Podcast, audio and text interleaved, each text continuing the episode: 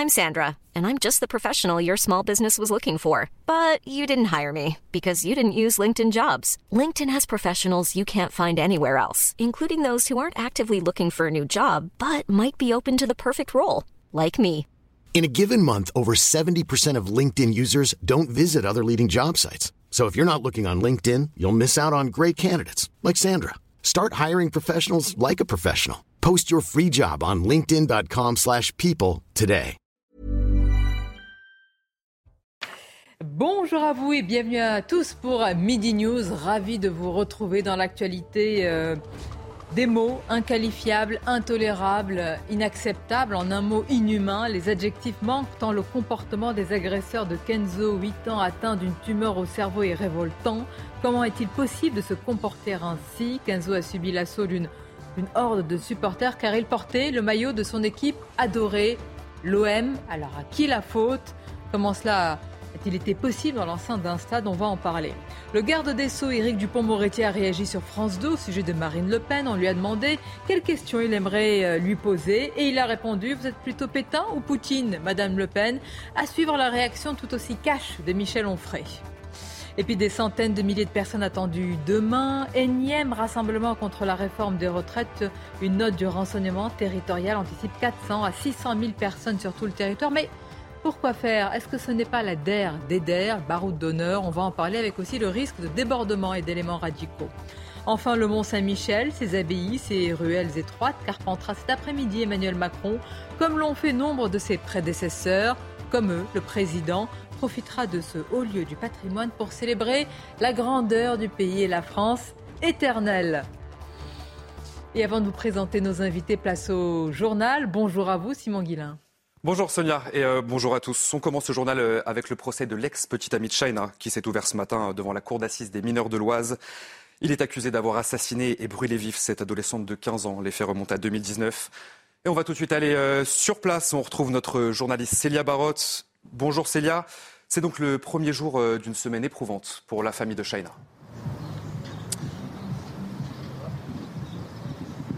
Sur CNews cet après-midi. On poursuit ce journal avec euh, ces quatre collégiens poursuivis pour le suicide de Lucas qui ont été reconnus coupables de harcèlement. Le tribunal pour enfants d'Épinal n'a cependant pas retenu de lien entre ces faits et le suicide de l'adolescent de 13 ans. Ils encourent jusqu'à 18 ans de prison. Pour rappel, Lucas s'est donné la mort le 7 janvier dernier. Et sachez que la mère de l'INSEE est reçue aujourd'hui par Papendia. L'INSEE s'est suicidé le 12 mai dernier à son domicile après avoir été harcelé à l'école. Le ministre de l'Éducation a estimé que ce drame est un échec collectif. Les violences contre les élus de la République se poursuivent. Samedi soir, le maire de Manière, en Meurthe-et-Moselle, a été molesté par plusieurs personnes. Il était intervenu pour mettre fin à un tapage nocturne dans la salle des fêtes de ce village de 300 habitants. Deux individus, âgés de 16 et 18 ans, ont été interpellés puis placés en garde à vue. On va écouter Édouard Babel qui était sur CNews ce matin leur notifier que qu'on allait euh, arrêter la fête, qu'il va falloir qu'ils rangent tout, qu'ils sortent et qu'on va fermer la salle puisque ça dégénère de trop. Et euh, ça n'a pas plu à certains. Et j'étais vraiment dans l'entrée et tout d'un coup j'ai pris un grand coup dans la tête. Et en ressortant, il y a un groupe euh, donc qui a commencé à nous suivre. Arrivé dehors en extérieur, ils ont commencé à nous courir après. Et donc j'ai couru et à un moment, ils nous ont rattrapés, moi aussi, et euh, pour nous mettre au sol assez violemment. Et, euh, et là, j'ai été roué de coups au sol. Je me suis mis en, en, position de défense. Je vous le disais au tout début de ce journal, le procès de l'ex-petite amie de China s'est ouvert ce matin devant la cour d'assises des mineurs de l'Oise. Et on va aller sur place. On va retrouver notre journaliste Célia Barotte avec Nicolas Winkler. Célia, c'est donc euh, le premier jour d'une semaine très éprouvante pour la famille de China. Effectivement, avant de se rendre au procès, la famille de Chayuna avait organisé un rassemblement fort en émotion. Le frère Yacine s'est exprimé et a tenu à remercier toutes les personnes venues les soutenir. La mère de l'adolescente, quant à elle, n'a pas pu retenir ses larmes. Quelques personnes avaient aussi apporté des banderoles et des pancartes affichant le slogan Justice pour Chayna. C'est aux alentours de 9h30 que l'accusé est arrivé dans le box. Il est âgé euh, d'une vingtaine d'années, vêtu d'une veste noire, le visage fermé, les cheveux longs Il n'a pas réussi à maintenir le regard avec la famille de Shaina qui euh, se tenait face à lui. Accusé d'avoir poignardé et brûlé vive son ex-petite amie, il encourt la réclusion criminelle à perpétuité. Mais son avocate nous a confié euh, vouloir plaider l'acquittement et espère pointer du doigt les contradictions de certains témoignages. Enfin, ni le public ni les médias ne pourront assister à ce procès prévu jusque vendredi.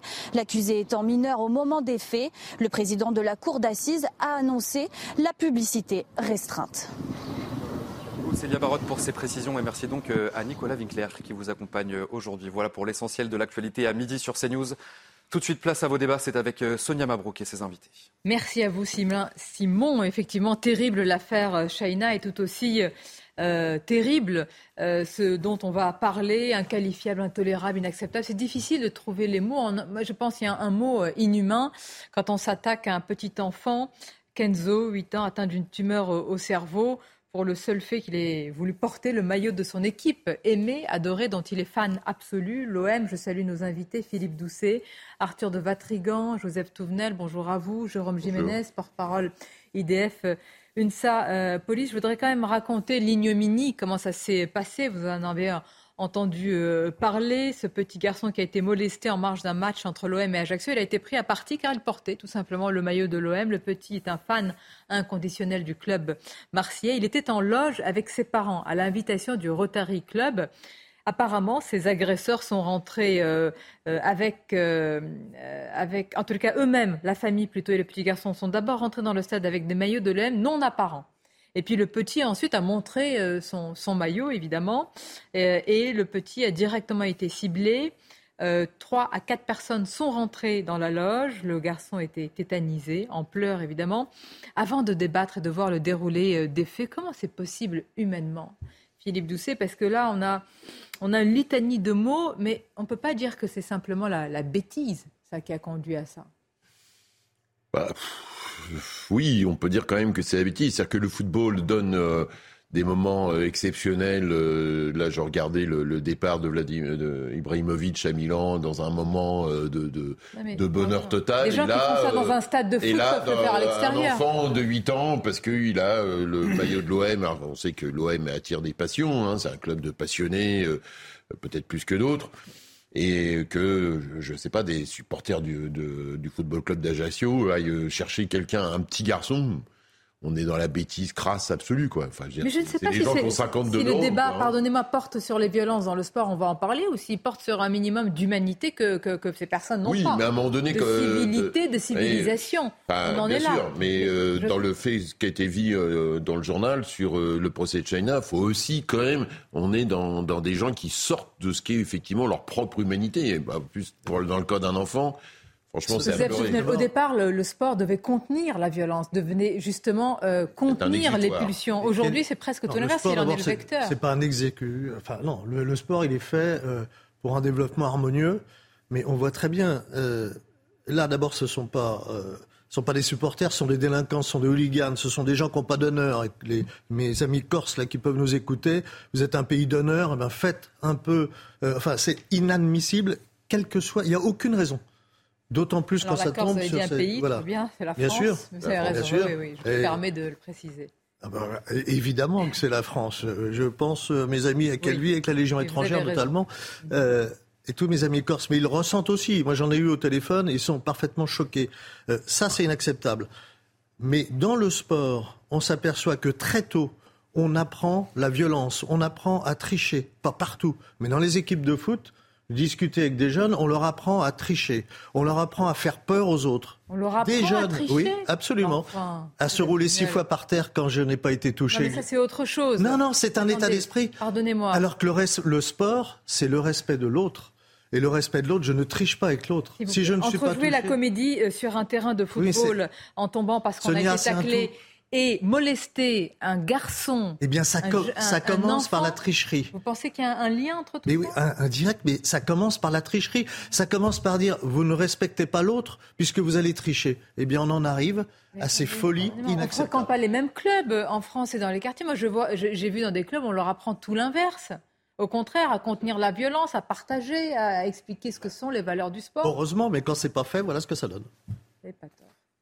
Non, ça en dit long sur plein de choses. Euh, premièrement, il bah, faut bien avoir une, avoir une, pensée pour cette famille et cet enfant de 8 ans. Vous l'avez dit, son, vrai, son rêve a été brisé. Il hein. faut savoir que ce jeune, euh, bien sûr, il a rencontré son idole. Donc on a des étoiles qui brillent quand on est féru de sport. Et j'ai fréquenté longtemps les salles de sport, notamment celles de basket et de rugby, où c'est pas forcément le même climat dans les stades. Mais euh, vous imaginez cet enfant de 8 ans, malade, qui se déplace, qui soutient son club de cœur, qui se fait agresser le choc psychologique que ça doit, que ça doit avoir.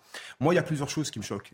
Un, il faut quand même savoir qu'ils étaient en loge. Donc même la sécurité des loges n'a pas été à la hauteur, même si on nous dit que le service de sécurité est intervenu rapidement. C'est un premier point. Le deuxième point qui me surprend vraiment, c'est euh, le fait, encore une fois, de savoir que c'était un match à risque alors qu'il n'y avait aucun enjeu sur le plan sportif. Quelques jours avant le match. Une histoire de rivalité entre les messages ont quelques été, jours entre les clubs. Voilà. Entre les, entre le... Ont été échangés entre supporters, des messages qui laissaient présager de violences euh, à venir. Bon, on va pointer les responsabilités, vous allez me dire le préfet, etc. Mais moi, je reviens quand même au cœur du sujet.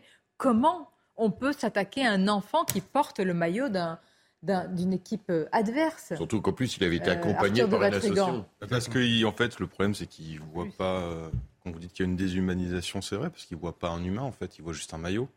Et que ce soit une femme, un vieux, un obèse, un handicapé, un gamin euh, attendant un cancer, ce que vous voulez, il voit le maillot. Et il se rue comme des bêtes dessus.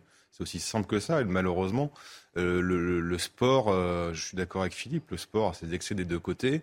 Et si c'était une catharsis, ça l'est plus aujourd'hui dans les stades, parce que justement, il y a une responsabilité politique, il y a une responsabilité des clubs, il y a une responsabilité de la sécurité, et je tiens quand même à souligner le président du, club d'Ajaccio qui a réagi. Et c'est suffisamment rare pour le dire. il faut dire que sa réaction a été carrée, et ce qui n'arrive jamais dans les clubs de foot. tout d'abord. Vous avez raison de le souligner. Le président de justement du club d'Ajaccio. C'est incontestablement euh, un acte inqualifiable euh, qui ne correspond certainement pas à, ce que veut représenter ce club et, encore moins à, ce que, à notre culture en Corse qui est très respectueuse des personnes âgées et des enfants en particulier. Après, face à une telle bêtise, euh, je suis sans voix. Tout ce que je peux vous dire, c'est que nous allons prendre des mesures. Nous avons une vidéo qui permet d'identifier les personnes, du moins de les voir physiquement. On va donc les identifier, on va porter plainte auprès euh, de la, avec, vers la justice et euh, on ne laissera pas passer euh, une telle ignominie. Alors justement, ces vidéos euh, surveillance qu'ont-elles permis de voir Pour l'heure et selon les premières informations, c'est que trois ou quatre personnes sont rentrées dans cette loge. et les peines maintenant, parce que c'est ça, la réalité c'est l'identification de ces personnes, c'est les peines assorties de 5 à 7 ans maximum, avec une peine aussi qui pourrait être évidemment associée à une interdiction de stade, ce qui apparaît être le, minimum. On va voir le, déroulé des faits, des premiers éléments qui ont été fournis justement au, parquet avec Sandra Tuombo. Kenzo a 8 ans. Fervent supporter de l'OM, il se faisait une joie d'assister au match Ajaccio-Marseille ce samedi. Mais la soirée a viré au cauchemar quand des individus ont pénétré dans la loge où il se trouvait avec ses parents. Atteint d'un cancer au cerveau, le jeune garçon a été blessé. Son maillot a été arraché et brûlé devant lui, des actes condamnés par l'AC Ajaccio. Ces individus ne représentent en aucun cas les valeurs de notre club et de notre île. La Ajaccio fera toute la lumière sur ces agissements honteux. Dès que les individus auront été identifiés par nos services, nous porterons plainte contre eux. La Ajaccio est solidaire avec le petit Kenzo et ses parents. Toujours choqué, Kenzo va mieux selon son entourage. Il s'en sort avec quelques égratignures sur le visage. Alors il va mieux physiquement, évidemment. Il est euh, traumatisé de manière euh, sur le plan psychologique, d'autant qu'il a vu ou il aurait vu, je préfère le mettre au conditionnel, le maillot porté par son père qui a été brûlé. On écoute sa mère qui a réagi également. Kenzo, son papa, ils ont mis le maillot de, de l'OM. Et euh, les joueurs d'OM sont rentrés sur le terrain, donc euh, Kenzo, comme c'était un peu haut, il voyait pas. Il a dit papa, papa, porte-moi. Et au moment où il a soulevé en fait euh, des supporters de passer sur le côté, ils les ont vus avec leur maillot. Et, et de là, bah, ils les ont montrés du doigt. Ils ont mis un coup de poing dans le visage de mon mari à deux fois pour lui dire d'enlever son, son maillot. Il l'a fait de suite. Et euh, comme Kenzo avait le maillot aussi, euh, il s'est fait bousculer. Euh, enfin voilà, quoi, c'était un peu. il a tapé la tête sur une barre dans la loge. Beaucoup de questions. Hein. Comment avoir, comment l'accès aussi facile a pu être justement donné, ou en tous les cas permis à la loge? Comment on ne pouvait ne pas savoir que cet enfant, quand même, qui est venu avec une association, vous avez raison, Philippe Doucet, était dans cette loge. Donc, en connaissance de cause, est-ce qu'il n'y a pas là un fait aggravant également, Jérôme Jiménez? Oui, bien sûr. Bon, de toute façon, il va y avoir une enquête hein, pour des violences volontaires aggravées en réunion sur un mineur et d'autres éléments. On va laisser travailler euh, le commissariat central d'Ajaccio sur cette affaire. C'est euh, faut saluer, et vous avez raison de le préciser, la réaction euh, du président du club de d'Ajaccio qui, qui va mettre, qui, enfin, qui a déjà mis hein, en fait à, à, à, à, disposition les images de vidéosurveillance du stade et qui condamnera, et enfin qui condamne déjà dans parole publique fermement cet acte ignoble. Parce que là, je vous rejoins pleinement, ce pas des supporters, hein. ce sont des hooligans barbares pour commettre des faits Mais Ils sont rentrés en tant que supporters dans, un, dans le stade. Munis de, de, quoi? Est-ce qu'ils avaient euh, des, des, barres de fer? Les supporters marseillais avaient des barres de fer, mais ce qui est dingue, c'est qu'en fait, une semaine avant le match, le match c'était samedi, le vendredi de la semaine d'avant, le maire d'Ajaccio prévient le préfet en disant il y a des règlements de compte qui vont se passer, un fait, une interdiction de déplacement. C'est pas compliqué une interdiction de déplacement. Surtout que ça fait deux ans que le foot subit des violences dans chaque déplacement affreux. Euh, le jour même, le, maire d'Ajaccio reprévient le préfet en disant euh, est-ce que vous pouvez détourner un ferry de supporters marseillais qui arrive parce qu'il savait qu'il y avait des supporters marseillais sans billet d'entrée hein, et sans hébergement. Rien, que dalle. Euh, il y a eu des affrontements à l'intérieur avec du côté ajaccien des cris racistes, des cris de singes et du côté marseillais des gens qui sont rentrés avec des barres de fer. Donc au niveau de la sécurité, quand on rentre avec des barres de fer, Allez, pas chez eux, hein, parce que quand on rentre chez, dans, son stade, on, est pote avec les stadiers, on fait passer des trucs. Là, Ajaccio, donc il y a une volonté aussi de mettre ça. Et le problème, c'est qu'on a le, président d'Ajaccio qui a réagi très bien. Mais si, je ne sais pas si vous avez entendu le maire adjoint au sport de Marseille. Le maire adjoint au sport de Marseille, c'est la démagogie, il y a de gueulasserie dans toute sa splendeur. C'est, encore une fois, on n'y est pour rien les, supporters marseillais ont réagi à une provocation. Donc le mec anticipe une réaction avec des barres de fer. Et le problème, c'est qu'à chaque fois, c'est ça. les, présidents de club de foot. Provocation par rapport à la, réaction, euh, semble. Non, mais ils avec des barres de fer. Donc mais de toute façon, de toute façon, évidemment, jamais rien ne peut justifier un tel les, les, présidents de club excusent toujours leurs supporters. Toujours. C'est pour ça que c'est rare que le président de l'élection le, le dise. Et les, maires et les, de ville, on sait que c'est un clientélisme énorme. Je veux dire, euh, quand vous êtes à Marseille, vous savez ce que représente l'OM. Et en termes de voix, en termes de représentation. Donc pourquoi dans les autres pays Pourquoi en Angleterre ça a très bien fonctionné ces euh, interdictions de stade et pourquoi bah, chez nous c'est si compliqué avec la justice Oui, mais parce qu'en Angleterre il y a eu avant nous des graves dérives dans les clubs et donc ils ont mis en place une politique extrêmement stricte sur le hooliganisme et donc avec des interdictions à vie pour les supporters. Mais bien sûr, c'est possible. C'est un manque de, volonté, de courage politique. Ils ont sacrément calmé. Il n'y a plus de ces bagarres-là. On l'a fait à Paris. À Paris, on l'a fait à Paris. Ponctuellement. Non, non, non, ils ont vidé. Il y a eu le plan Le Prou après qu'il y a eu un mort à côté du Parc des Princes. Le plan Le Prou, il a dit sur toutes les associations d'ultra, ce qui est bon, euh, parfois c'est un peu dommageable parce qu'au niveau ambiance c'est plus ça. Ils ont augmenté drastiquement les prix. Donc euh, voilà, comme en Angleterre, la même méthode. Vous augmentez les prix et vous faites des interdictions de stade à vie et vous faites euh, vous, vous, interdisez les, associations d'ultra de supporters. Voilà. Parce qu'à l'arrivée, dans ces affaires-là, c'est radical. Une hein. minorité. C'est-à-dire que vous avez 2, 3, 5, peut-être 10% de supporters. C'était le cas, par exemple, dans le cas du PSG. Bah, euh, et c'était le cas en Angleterre. Et bah, quand vous sortez les 2, 3, 5, 10%, tous ceux qui aiment le foot, qui viennent voir des matchs, bah, ils peuvent regarder sans que ça finisse dedans, deux heures avant, après. Mais je pense que ça transcende et ça dépasse quand même le cadre sportif qu'on puisse se comporter ainsi et encore plus vis-à-vis d'un enfant. Mais, mais le foot, c'est en fait le foot, c'est un reflet de la société. Bon, est-ce que Ultra concentré, quoi. Eh ben, écoute, écoutez, ça va mal alors. Hein. Ah ben oui, mais William Nuiten, c'est avec nous. Euh, bonjour à vous, monsieur. Vous êtes euh, sociologue, vous connaissez bien euh, ce domaine justement du sport. Alors, il est vrai que quand on a un acte aussi inqualifiable, intolérable, on a tendance à l'analyser à l'aune j'allais dire, de l'enceinte dans laquelle il s'est produit, du domaine, en l'occurrence sportif. Mais est-ce que c'est vraiment ça ou est-ce qu'il ne faut pas y voir comme l'a dit euh, Arthur de Vatrigan, un miroir de notre société et un comportement totalement euh, déshumanisé aujourd'hui Bonne question. Euh, en fait, il y a plusieurs régimes d'explication. Vous pouvez avoir un régime très situationnel en fonction du cordon sécuritaire du lieu où se sont déroulés des faits de déviance. et là, vous regardez du côté des services de sécurité publique, privés, vous regardez les contentions entre les clubs, entre les groupes, etc. Sur les grandes gueules. vous pouvez changer de régime et essayer de donner une explication qui est plus sociologique, plus profonde, plus structurelle. Et là, euh, c'est la porte ouverte à de très nombreuses interprétations et explications. Ça dépend ce que vous me demandez.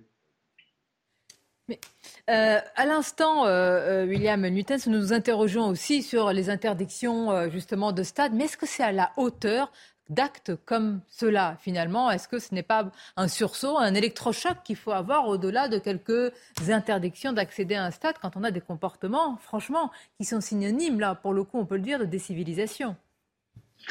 Oui, alors là aussi, c'est une bonne remarque. Hein décivilisation. Euh, on a l'impression que tous ces faits divers, parce qu'il y en a beaucoup, hein, euh, les cris de singe Real de Madrid-Valence, les agressions euh, sur joueurs, les agressions entre supporters, l'agression de, ce petit garçon extrêmement vulnérable. Là, vous vous dites, on est dans un effet inverse de la pacification des mœurs. Bon, on pourrait discuter très longuement de cela. Moi, ce que je peux vous dire dans cette histoire, c'est que euh, tout porte à croire, si vous voulez, qu'on ne prend pas suffisamment la mesure du phénomène. Les interdictions de stade, c'est une mesure, c'est un instrument de régulation. Mais j'entendais vos invités qui parlaient du cas anglais. Sachez que euh, au démarrage, à la mi-temps, si je puis dire, de la saison en Angleterre 2022-2023, on a repéré 1000 arrestations et plus de 700 incidents dans les stades de football, de la première division à la cinquième division. Donc il y a eu des instruments de régulation très euh, robustes qui se sont mis en place euh, au premier niveau du football anglais, mais les violences se déplacent dans les étages inférieurs. Là où c'est beaucoup plus difficile de mobiliser les forces de l'ordre comme on le fait dans les grands stades, ce qui veut dire que c'est un peu comme du sable entre les doigts la violence de certains supporters. Vous mettez en place des cordons sécuritaires, vous mettez en place euh, des fichages, vous mettez en place des interdictions de stade, vous mettez en place euh, une mobilisation sans précédent de l'instrument euh, de l'ordre public, avec des gardes mobiles, avec des compagnies républicaines de sécurité. Vous mobilisez la police locale, la gendarmerie, etc. Mais les violences se déplacent dans l'espace. Et parfois, elles se déplacent dans les étages du football. Imaginez un instant si ça devait se passer ainsi en France dans les années à venir. D'accord. Monsieur Lutas, une question. Est-ce que ça se passe davantage Et bon, il y a la réponse dans ma question dans le football qu'ailleurs que dans les autres sports, évidemment. Dans le, au rugby, dans d'autres sports, euh, il y a quand même une spécificité aujourd'hui du, football qui est très très singulière et particulière.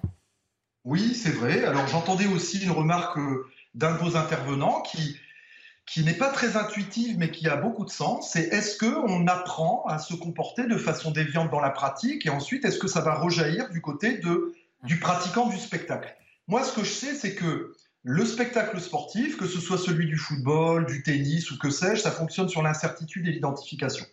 Donc c'est ça qui en fait nourrit la réussite et l'audience du spectacle sportif. Et quand vous avez des attitudes d'entraîneurs, de joueurs qui sans cesse contestent le tiers régulateur qui est l'arbitre, mais voilà. Bah, mais alors, alors, alors, il faut venir. Mais vous avez entièrement raison. Donc, le cœur du sujet, c'est l'effondrement de l'autorité. Si vous ne respectez pas l'arbitre, si vous ne respectez pas la règle, comme vous ne respectez pas l'instituteur, comme vous ne respectez pas le maire, pourquoi voulez-vous respecter sur un terrain un arbitre, un gardien, peu importe qui Pourquoi? Alors, moi, je ne sais pas si c'est euh, une défaillance généralisée de l'autorité, mais en tout cas, euh, de nombreux sociologues le, montrent en, en, étudiant les liens sociaux, il y a une calcification des liens sociaux dans tous les domaines de la vie sociale la plupart du temps. Qui dit calcification euh, ça signifie que les liens peuvent se casser très rapidement. Là, on a l'illustration de ça. Mais après, le cas en particulier de ce petit garçon, bon, je veux dire, malheureusement, c'est pas nouveau. Hein. Il y a toute une littérature qui montre qu'il y a des expéditions punitives de groupes de supporters. Enfin, lorsque vous enquêtez auprès des groupes de supporters, vous êtes surpris de voir que certains se mobilisent, non pas pour le spectacle sportif, non pas pour leur club, mais pour s'adonner à la frappe et à la tabasse. C'est ça, ce sont des ratonnades qui sont organisées et semble-t-il quand même, avant ce match, il y a eu quelques alertes, d'où la question aussi, mais là, ça dépasse l'aspect euh, sociologique, c'est l'aspect sécuritaire également qui pose question. En tout cas, merci pour votre analyse, Monsieur William Lutens. Je voudrais quand même dire un mot, parce que c'est vrai, et c'est bien analysé sur le sport. Je, ne trouve, il n'y a pas d'acte aussi lâche en réalité. Et la seule question, c'est où va l'humanité quand vous attaquez un un enfant rien que parce qu'il a voulu montrer son maillot? Oui, plus, euh, j'imagine que. C'est malheureusement. il est venu avec une association. Aussi euh. C'est un enfant atteint euh, d'un cancer, un enfant de 8 ans. c'est une association de Marseille qui a monté toute une. Il avait déjà fait un déplacement en Corse, il y revenait. Euh, je pense que tout ça avait été euh, non, mais informé. mais quel que soit le contexte. Non, mais quel que soit le contexte. Il n'y a, rien qui peut expliquer, euh, voyez-vous. Donc, euh, du coup, euh, la haine. Vous interdisez euh, au stade, peut-être qu'il l'aurait attendu à l'extérieur du stade. Parce que dans un monde où on n'ose plus parler de morale, où on n'ose pas dire à un moment donné il y a du bien et il y a du mal, alors on perd complètement le sens des choses et c'est la loi du plus fort qui s'impose. On le voit là, mais on le voit dans l'actualité malheureusement tous les jours. La morale sur un tout autre sujet. On va aller sur le plan euh, politique avec ce qu'a euh, rétorqué, ce qu'a dit Éric Dupont-Moretti, le garde des Sceaux, à propos de Marine Le Pen. Et vous écouterez la réaction tout aussi cash ce matin sur Europe 1 de Michel Onfray. À tout de suite. Merci d'être avec nous. Nous serons tout à l'heure au Mont Saint-Michel, symbole euh, de grandeur, d'éternité de la France éternelle. Emmanuel Macron euh, s'y rendra. Mais avant cela, nous allons parler d'actualité et de la phrase qui a fait beaucoup réagir, celle du garde des Sceaux Éric Dupont-Moretti. Vous allez voir la réaction après de Michel Onfray. Mais tout d'abord, les titres, c'est News Info, Audrey Berthaud. Le gouvernement va dévoiler à 17h30 son plan pour faire face à la crise du logement.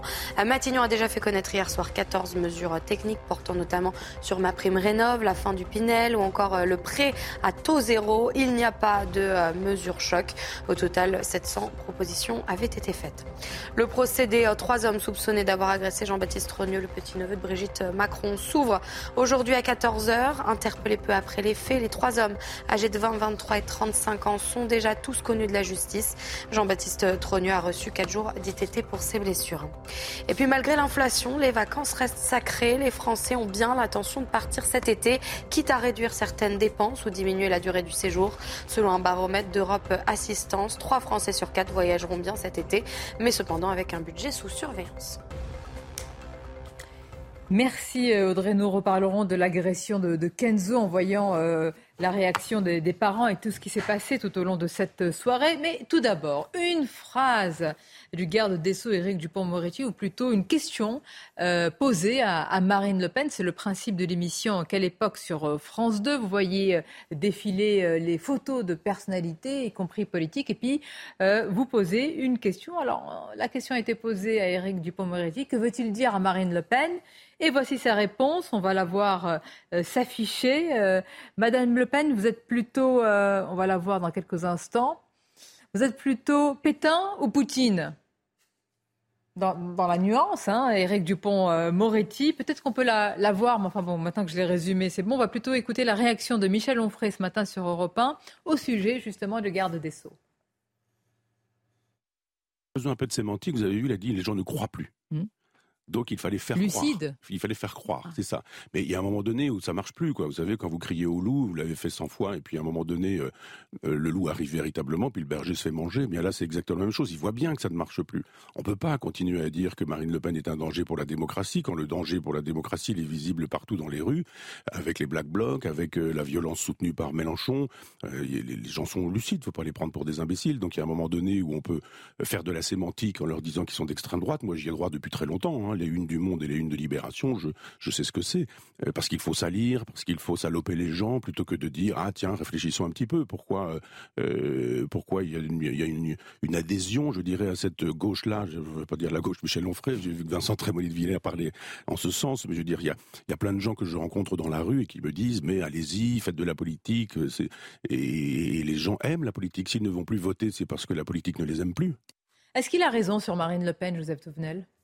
Moi, je trouve que M. Dupont-Moretti avait raison quand il nous disait que pour avoir un monde pour ceux qu'on aime, il fallait avoir le courage de faire de la politique. Et il mettait de la noblesse dans le mot de politique plutôt de la démagogie. Ben là, il vient de faire de la démagogie. Enfin, ça n'a aucun intérêt. La démocratie souffre. Elle souffre fortement dans notre pays, mais très fortement. Et il en remet une petite couche. C'est pas pas le débat. Qu'il ait un débat, qu'il ait des mots, euh, on peut être en désaccord avec Marine Le Pen. Alors on y va sur le fond, mais pas sur ce bricolage-là. C'est vraiment, euh, enfin c'est lamentable à mon sens. Alors c'est ça ce qui m'intéresse, le fond, et je vais vous faire réagir parce que. Évidemment, euh, on a posé la question à, à Michel Onfray et à Éric Dupond-Moretti en partant de ce qu'a dit la Première ministre. Le Rassemblement national est l'héritier de Pétain. On va écouter de nouveau le philosophe Michel Onfray à ce sujet. Là, je suis en train de lire les mémoires de, Jean-Marie Le Pen, c'est 800 pages. Hein. Enfin, je les ai lus pour faire un, texte particulier. Euh, alors lui, il est d'extrême droite. Lui, il fait l'éloge de Pétain. Lui, il fait l'éloge de, ses copains qui sont euh, des anciens de la, LVF, enfin la Légion des volontaires français. Lui, il trouve que Brasiliac est un personnage formidable, etc.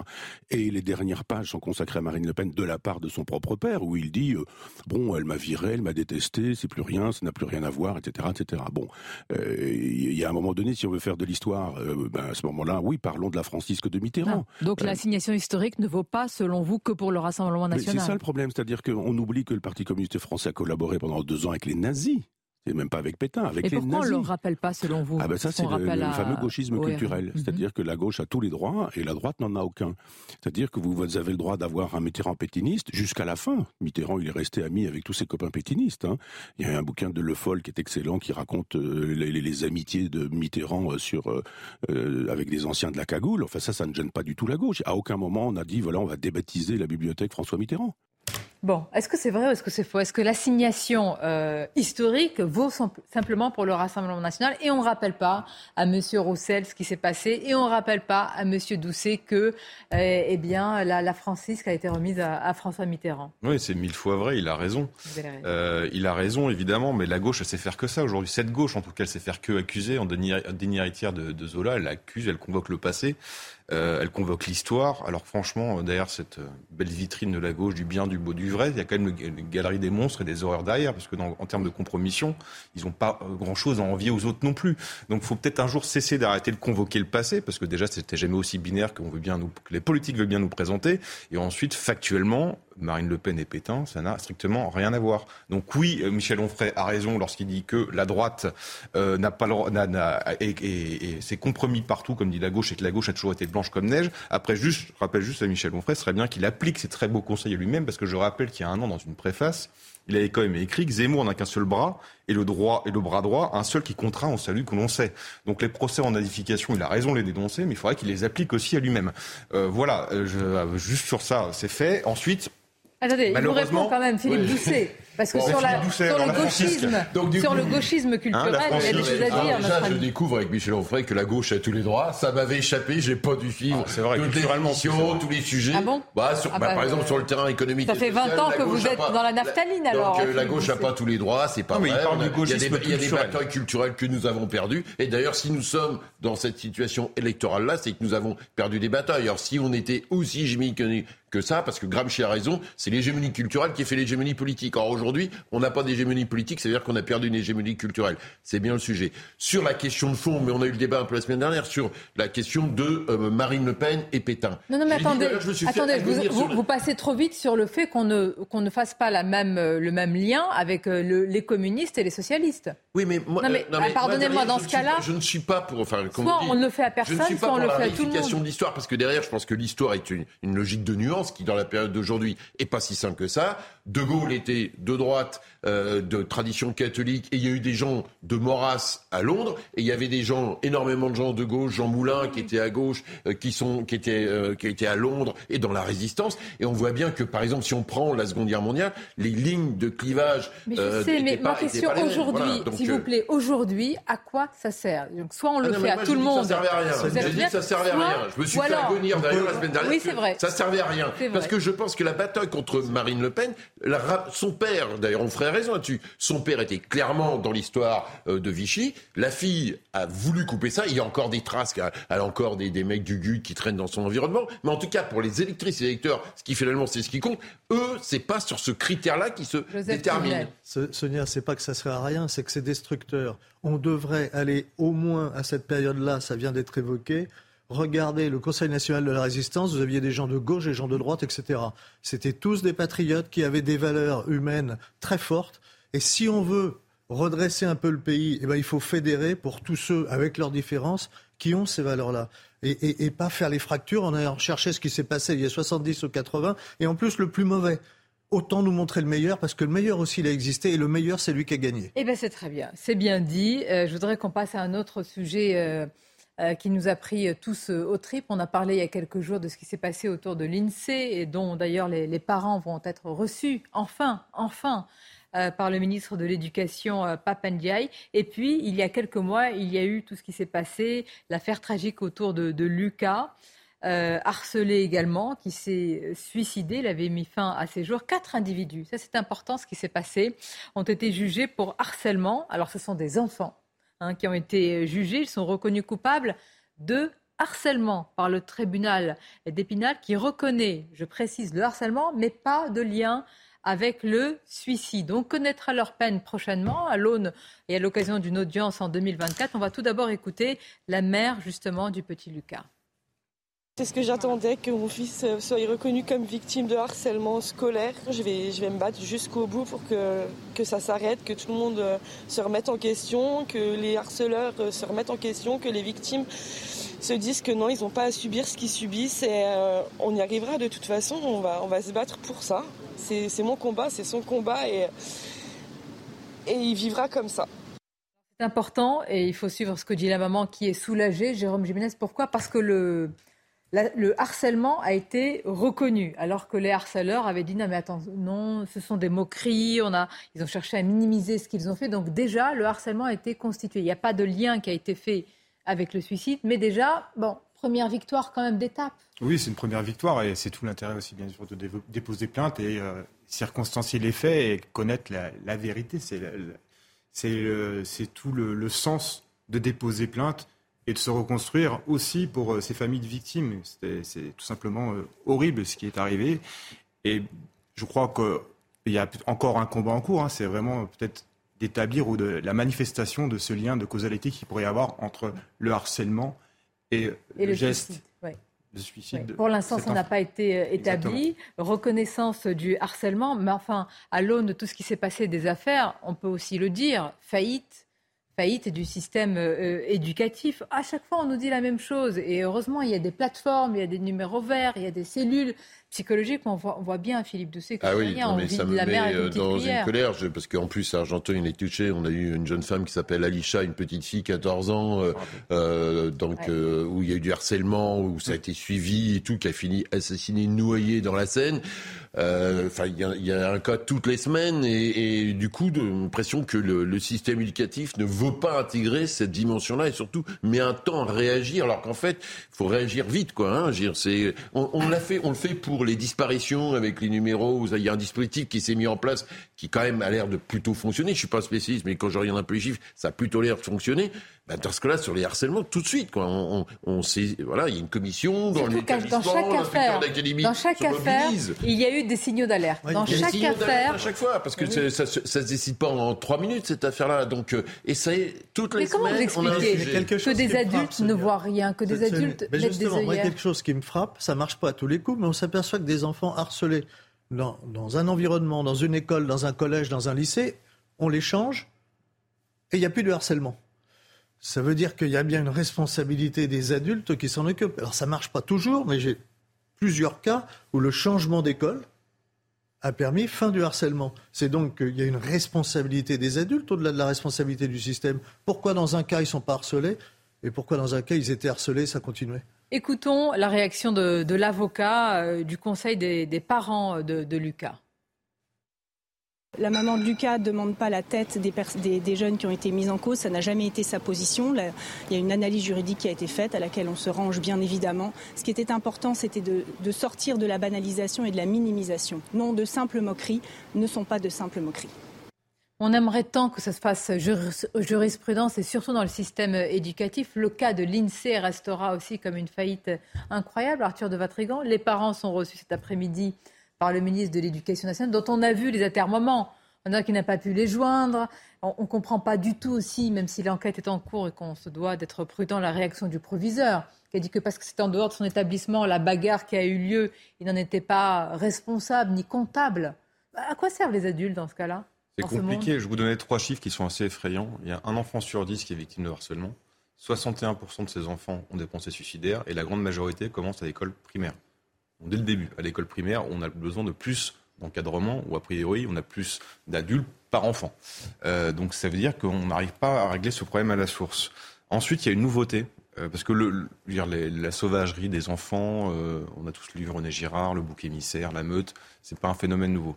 Le phénomène nouveau et qui est effrayant, c'est les réseaux sociaux. C'est-à-dire qu'en fait, avant, le harcèlement était concentré dans l'école.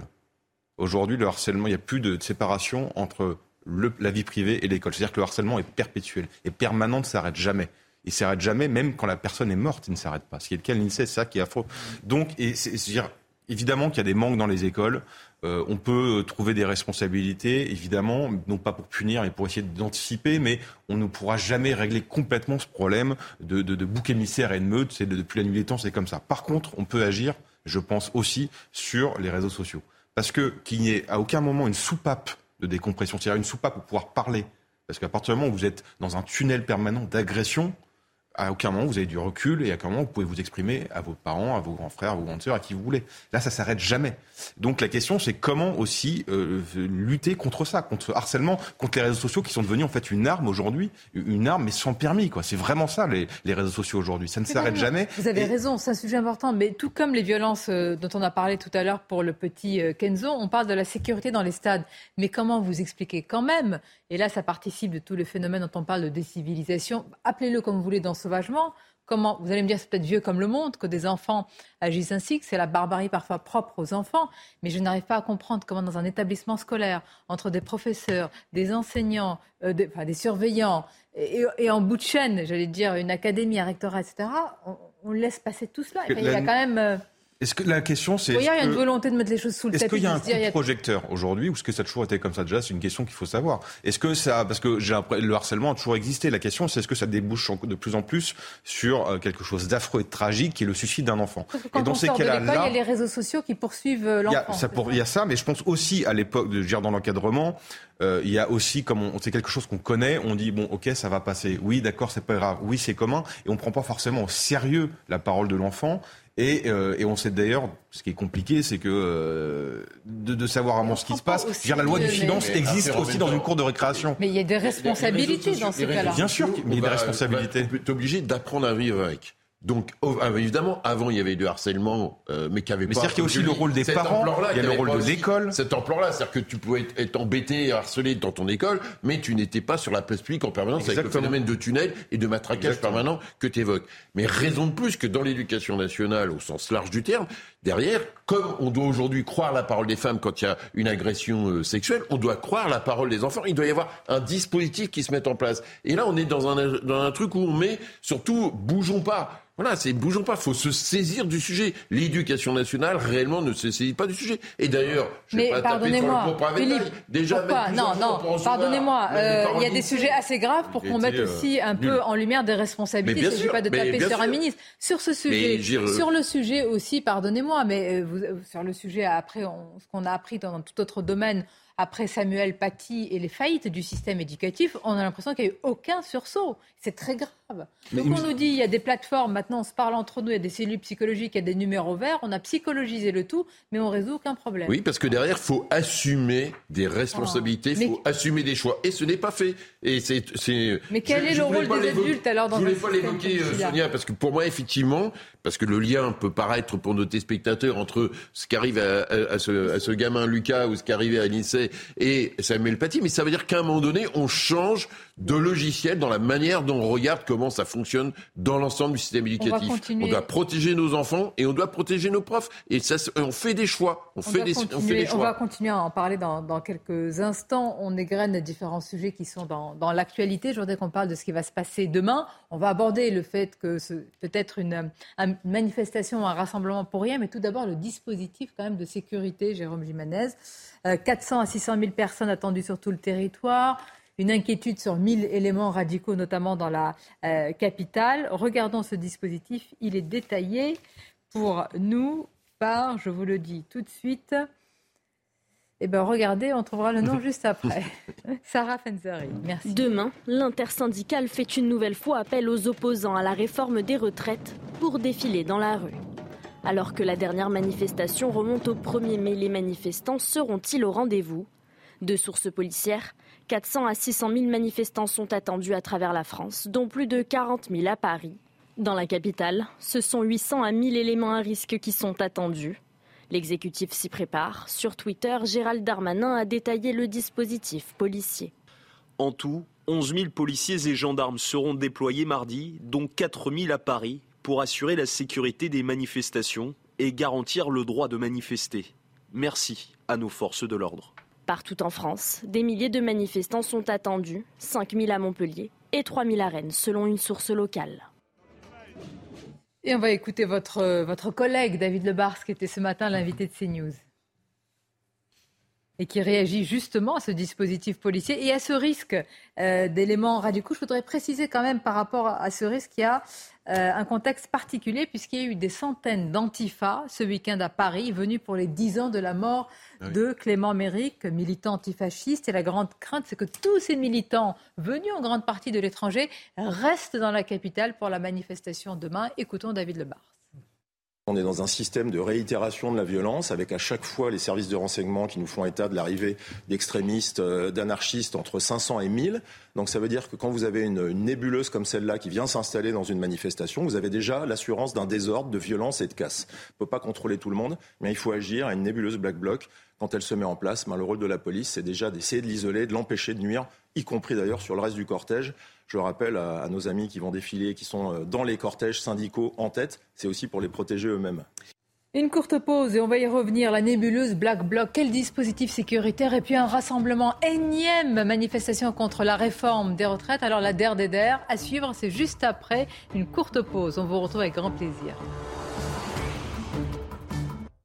Dans quelques instants, au programme de cette deuxième partie de Midi News, des centaines de milliers de personnes attendues. Demain, un peu moins que les précédents rassemblements contre la réforme des retraites et pour cause. Voté, euh, déclaré valide. Validé en tous les cas par les sages. Alors à quoi ça sert? Nous parlerons aussi de risques euh, de débordement. Nous reviendrons sur ce qu'a dit Michel Onfray concernant Marine Le Pen qui n'est plus un danger à ses yeux pour la démocratie. Et puis nous irons au Mont-Saint-Michel où va arriver Emmanuel Macron. Et tout d'abord, le journal. Rebonjour à vous, cher Simon. Rebonjour Sonia et bonjour à tous ceux qui nous ont rejoints à 13h sur CNews. Trois hommes soupçonnés euh, d'avoir agressé le petit-neveu de Brigitte Macron sont jugés à partir d'aujourd'hui à Amiens. Et on va tout de suite aller sur place. On va retrouver notre journaliste Noémie Schulz. Noémie, vous êtes avec euh, Laurent Sélarié.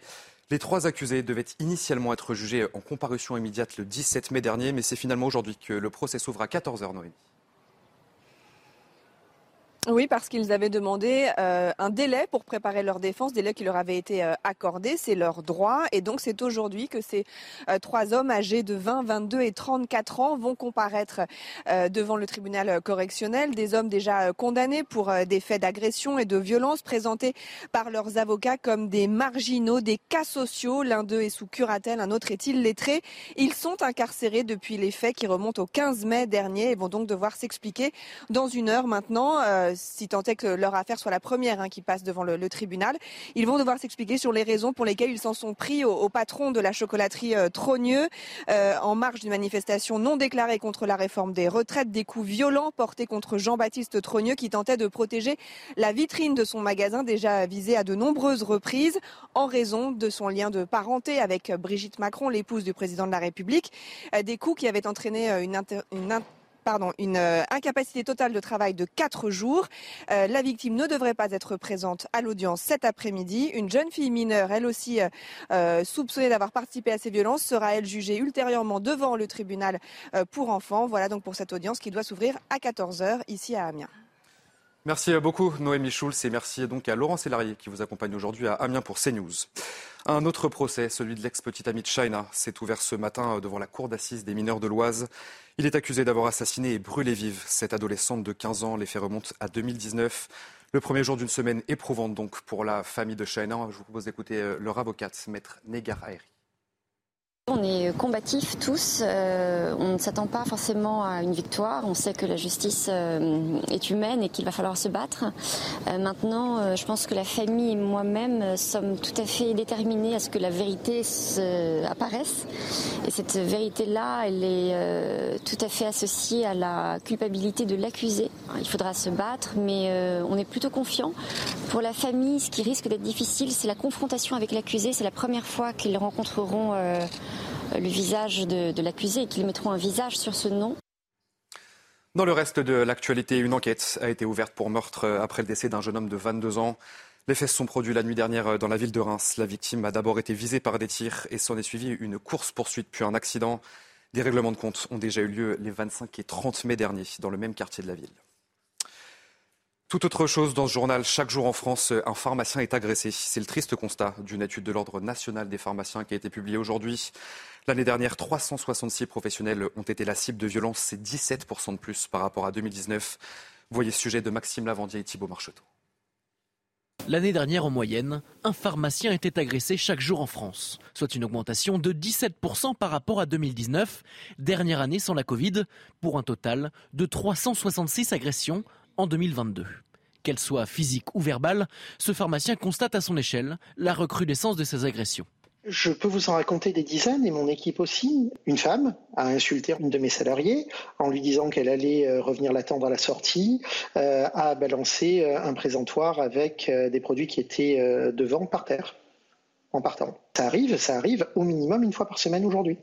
Si dans 70% des cas, ces agressions sont dues à une impossibilité de délivrer les médicaments demandés, c'est seulement 35% des professionnels qui portent plainte, une situation que l'Ordre national des pharmaciens aimerait inverser. On essaye de les encourager, les accompagner. Il existe d'ailleurs des, protocoles sur certains territoires avec les, préfectures et les forces de police, pour que ce soit les forces de police qui viennent euh, auprès des pharmaciens pour enregistrer les plaintes pas qu'ils aient justement à sortir de leur, de leur office. Les régions où le nombre de déclarations d'agressions subies a été le plus important sont l'Auvergne-Rhône-Alpes, l'Île-de-France et les Pays de la Loire. Elles concentrent à elles seules plus d'un tiers des agressions déclarées. Et on va terminer ce journal euh, sur une belle image. Souvenez-vous, c'était il y a 40 ans, jour pour jour. La victoire de Yannick Noah, bien sûr, euh, contre Mats Wilander à Roland-Garros. C'était donc en 1983.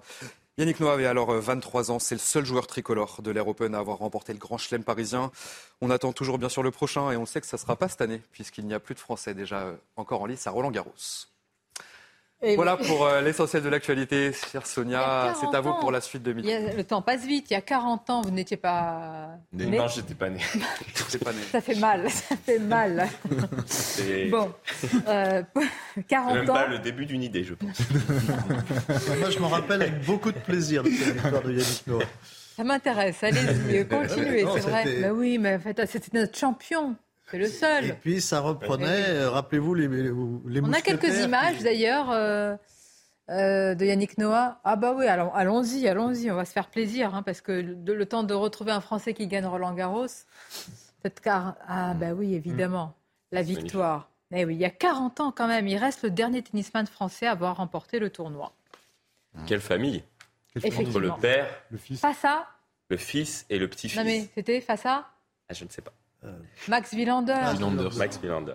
Et donc, zéro pointé. Bon, alors, euh, je, vais vous, je vais faire le quiz sur le Mont Saint-Michel tout à l'heure. Euh. Mille ans de l'abbaye, Emmanuel Macron pour vanter la France éternelle. Nous allons en parler avec Florian Tardif, que je salue. Merci d'être avec nous, Florian.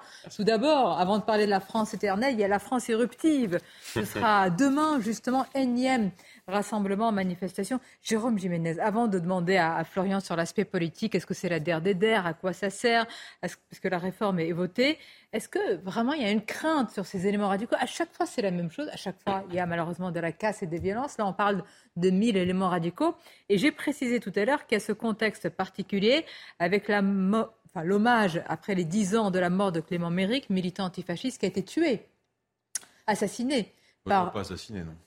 Pardonnez-moi Non, il n'a pas été assassiné. Il a été quoi Ah non, dans une... non, non, ils sont, ils, ont, ils, sont battus tous les deux et il est mort. Ouais, ça, c'est pas un assassinat. Pardon, pardon, Arthur, non. Ah non, c'est pas, ça. Il y a eu une descente de skinhead dans un magasin où il était en train de faire ses courses. Tu, tu sais très bien que c'était pas aussi simple que ça et que c'est encore une fois deux bandes crêtes débiles. Bah, il y a eu un mort. Lui, il est une risque qui s'affrontent tous les deux.